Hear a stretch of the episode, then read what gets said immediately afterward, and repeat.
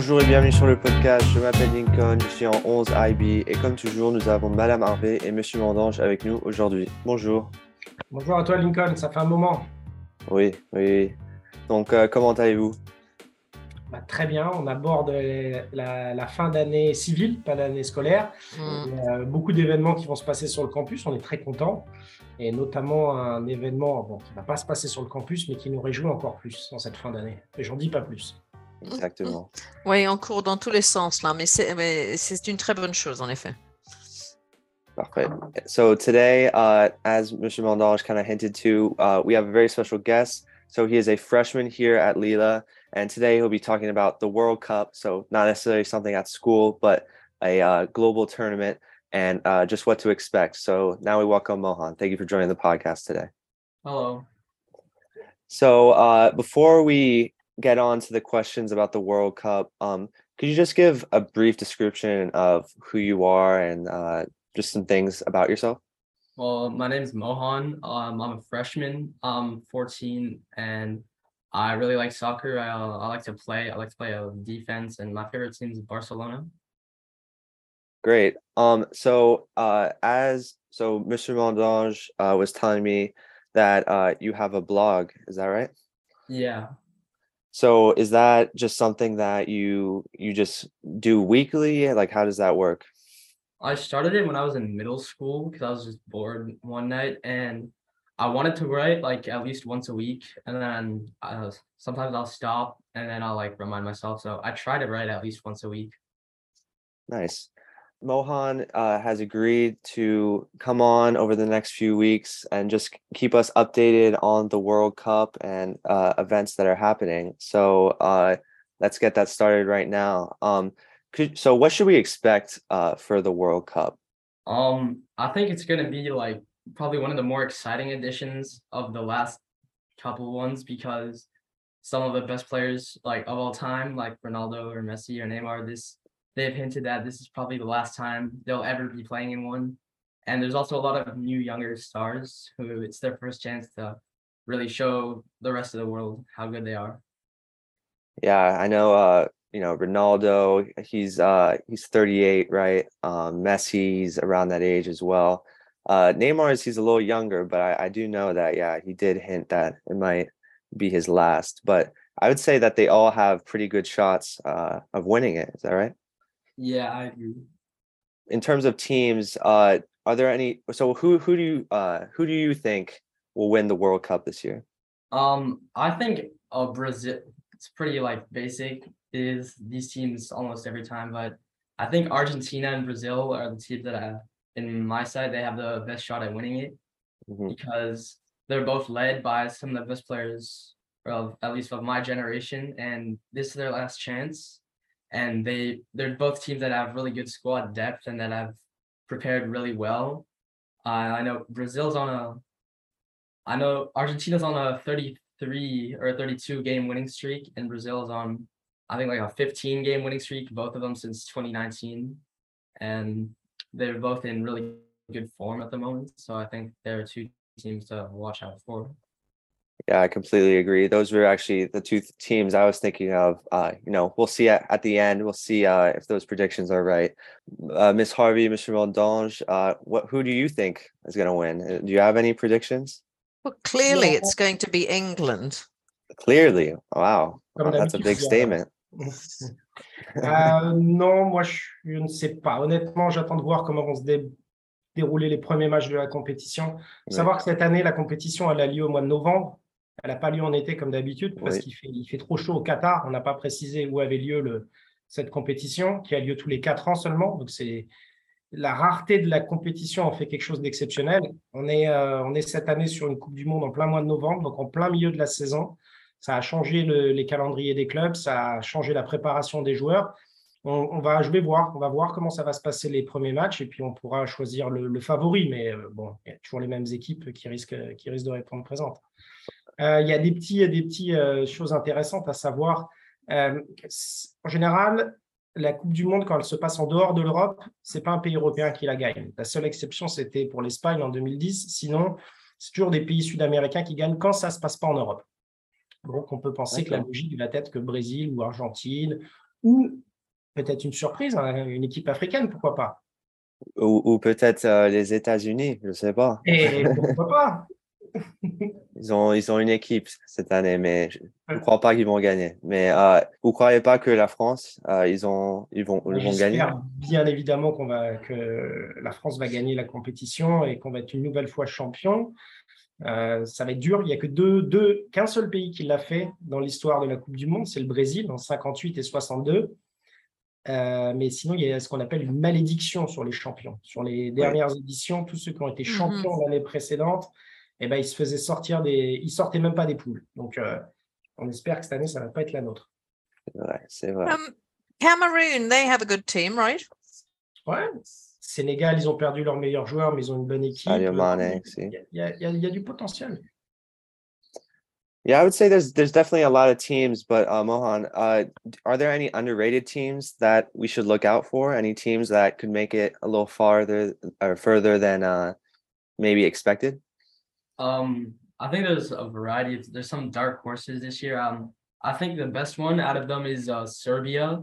They have they have a, a relatively hard group. They have Brazil, Switzerland, and Cameroon, who are all um pretty good teams from their respective regions, but they have a lot of depth in attack and they have a lot of younger players like they have Vlahovic and they have some like more experienced players like uh Mitrovic, who's at the last World Cup edition and he's playing really well right now. And they have Dusan Tadic, who I think could be really important because he equaled um the most assists in a season, either last season or two seasons ago, I think. So I think uh, with their midfield and attack, they can be really good. I think Ghana, I think Ghana is probably one of the better African teams uh this year. And they also they have a pretty tough group, but with um they have South Korea, Portugal, and Uruguay. But I could bet Ghana going pretty far because this year it's kind of a newer Ghana squad than we've seen before because Ghana had a lot of they have a lot of dual nationals. They have a lot of people that recently declared, like um I'm pretty sure Caleb Hudson Odoi might play for them at the World Cup, and there's there's Williams, there's Tariq Lamptey, and there's um Salisu from Southampton. So Oh. I think they they also have a really good team. And then third dark horse I think could be Denmark because they showed at the Euros that even without one of their better players, who will be back now, how Mhm. far they can go. So I think with a pretty a relatively easy group for a team of their standard, I think they could also go pretty far. Yeah, I could totally see that happening. I mean, you mentioned some some good players on these uh, on these teams. Uh, what are your what are your thoughts on uh, the U.S.? You know, I know I that's my team that I follow. You know, uh, Pulisic, obviously. Uh, there's other people that are. Um, there's a lot more players that are in Europe now. What? How do you rate them? Do you see them making it out of the group? Uh, how do you see that? Um, I think the US has been given they've been a pretty difficult group. And like England, England's obviously a very good team, in Wales and Iran, you can can never count them out. Mm. But um the manager, Greg Berhalter, um, he doesn't really seem to like have a way he likes to play with the team because I know he he plays a lot of different kinds of formations with them, but usually a 4-3-3. And it's also a really, really young team. I think it's one of the youngest in the tournament. So they have like little to no experience on such a big stage. But I think if he can like finally click um Greg Berhalter with the team, they could probably go probably go to the round of 16.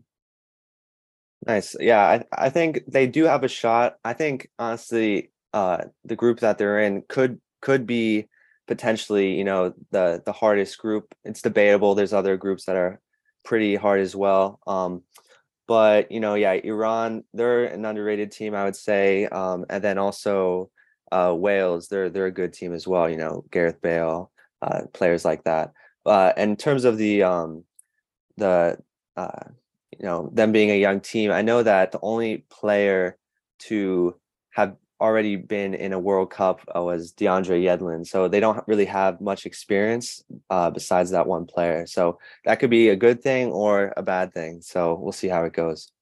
So you mentioned you know ronaldo messi neymar potentially their last world cup. But are there any players uh, that you think uh, can stand out this world cup any players to look out for?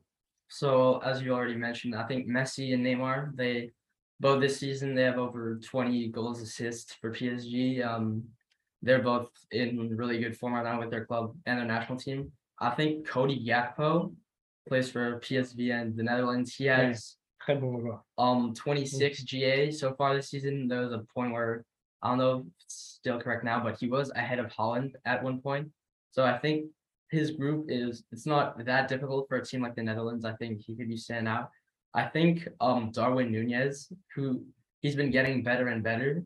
Um he is 10 GA, I think with Liverpool. Um I think the way he plays in a group that has I know like South Korea with Kim Min-jae or Senegal with Salisu and Partey, they have really like strong big players. I think Nunez, since he's really physical, he's really fast. I think Mhm. he will be able to, to pose a problem to the teams in his group because he has he doesn't have uh, the same people at Liverpool helping him. He has even you could say some better players like um Valverde as well to help him. Yeah, I, I agree with that. I think there's a lot of good players, a lot of, you know, good attackers, but is there one guy in particular, if you had to take a guess, if you had to ha- make a prediction, who do you think is going to win the Golden Boot at the end of the tournament? Mbappé. Mbappe. Oh, wow. All Je right. n'avais pas encore me prononcer son nom, ça me paraît étrange quand même. Il est vainqueur champion du monde en titre, c'est le meilleur buteur de la Ligue des Champions, il est le meilleur buteur du championnat. Et tu Mais sais- maintenant, mais maintenant, il a le, le contrat, il a beaucoup d'argent. Est-ce que c- il va être euh, C'est le contrat, il est avec la- son club, avec sa nation. Donc, euh, c'est bizarre comment vous le sortez de toutes vos conversations. C'est étrange. I, I have to say I'm extremely impressed, and I I think that you two should should run a little a little World Cup perhaps season. Maybe you have some Zoom calls and and and carry on this conversation because I'm really it's really been extremely interesting, and I'd love to read your blog, Mohan. Yeah, so we'll we'll put the uh if Mohan allows me to, um we'll put the blog uh link in the description of the podcast. So if you want to check it out, uh you can read his stuff, uh see what's up. Donc, Monsieur Mondanger, aussi, normalement, il y a un, euh, on va regarder euh, le premier, la première match de foot euh, mardi, non? Pour la France? Ouais, le premier match de la compétition, il a lieu dimanche entre le Qatar et l'Équateur. Mais mardi, juste avant les, les vacances de, de Thanksgiving, on va projeter dans l'auditorium à partir de 11h le match entre la France et l'Australie. Et tous ceux qui veulent venir supporter les Bleus ou l'Australie seront les bienvenus dans l'auditorium. D'accord, parfait. Mm. Uh, well, thank you, Mohan, for joining the podcast today. Uh, got some good insight. We'll we'll talk about uh, our predictions in the next uh, few weeks, and we'll see if our predictions are right. Uh, but thank you for joining. Uh, I appreciate it. Ok. Thank you for having me. Merci, Mohamed. Well done, Mohan. So thanks again to Mohan for joining the podcast today. Um, now let's go on to the mosaic portion of it. Uh, donc, Monsieur Mondange, il y a quoi sur le programme pour les semaines à venir? Alors là, on va se concentrer uniquement sur la journée de lundi et mardi avant le break de Thanksgiving. Lundi matin, nous aurons la chance à 10h30 d'accueillir Terry Morel pour un spectacle de danse euh, qui va concerner tous les élèves de l'école. Euh, Juste après cette représentation, il y aura un match de foot entre les professeurs et les élèves qui est très attendu. Donc, on espère que cette année, les professeurs vont gagner, pas comme les années précédentes. Et le mardi, on va avoir quelque chose de particulier. Les élèves de terminale ont organisé une course pour euh, No Kids Hungry, où les élèves vont pouvoir courir à l'intérieur de l'école, collecter de l'argent pour envoyer à l'association pour aider euh, l'association qui s'appelle No Kid Hungry. Euh, C'est euh, une levée de fonds qui est organisée avec l'aide des parents. Donc, merci à tous les parents, grands-parents, amis, voisins de sponsoriser nos élèves de manière à ce qu'ils courent le plus possible. Ça, ce sera mardi matin. Ensuite, mardi à 11h, comme on a dit, on va, on va aller tous dans l'auditorium pour regarder la première mi-temps du match de foot. Ceux qui ne veulent pas pour continuer à rester dehors, à courir si- s'ils veulent ou euh, profiter de leurs amis pendant un petit moment. À midi, le lunch, à partir, donc les élèves partageront un repas tous ensemble par niveau de classe. Et à 13h, on ouvrira la table des desserts, desserts qui ont été généreusement donnés par les parents pour que les élèves puissent avoir quelque chose à partager, un bon moment avant de partir en vacances. Fin de l'école à 14 heures. Mhm. 2 p.m. No late buses. Um, and I, think it's a really fitting end actually to um, to our current quarter, if you like, because you know the No Kid Hungry race is really important. The hoop dancers are from the Tongva Nation, and our school is on um, set those lands for, from from the Tongva Nation. Um, and then, you know, I would very much like people to be practicing their gratitude. We've loved seeing the the tree, the Thanksgiving tree go up, and I do think that people are, are thankful for what they have but we all need to practice that and um, go into Thanksgiving with a kind mindset, being being grateful and and really uh, entering this holiday season in that spirit. Exactly. Um, donc, Monsieur Mondange, Madame Harvey, est-ce que vous avez, est-ce que vous allez uh, rester à Los Angeles pour uh, Thanksgiving? I am going to uh, Amsterdam on Tuesday evening. In fact, it's a bit of a flying visit, so I will not be here. Um, and uh, Monsieur Mondange? Eh ben moi, je vais rester dans la San Fernando Valley avec ma famille et euh, tous mes amis pour passer un bon Thanksgiving. Et toi, Lincoln? Moi, je vais rester ici aussi et je vais essayer de regarder tous les matchs euh, de foot euh, pour le Coupe du Monde. Donc, je sais que les États-Unis et l'Angleterre, ils jouent euh, pendant Black Friday, donc Ouais. le jour après Thanksgiving. Mhm. Et j'espère que ça va être euh, un bon résultat pour les États-Unis. So, tombe- I, ça I will tombe- be in Leeds for that particular game. So oh, wish, that's good. wish- That's, oh yeah, that's wish going to me- be an interesting one. absolutely. wish me Well, luck. well, Leeds have a lot of Americans, so you might Mhm. see a few uh, American fans. You know, Yeah. they have Brenden Aaronson Mm. and uh, Tyler Adams and the coach Jesse Marsch. So Yep. who knows? Well, I'll report back. I'll report All right. back. Merci à tous. Merci, Lincoln. Et on se voit, donc on fait le point après les vacances. Oui, Exactement. Thank you. Thanks, Lincoln. Have a great Thanksgiving.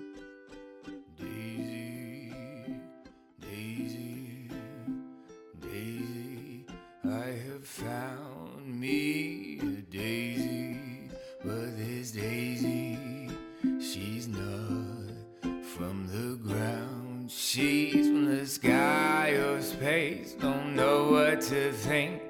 Got me a little alien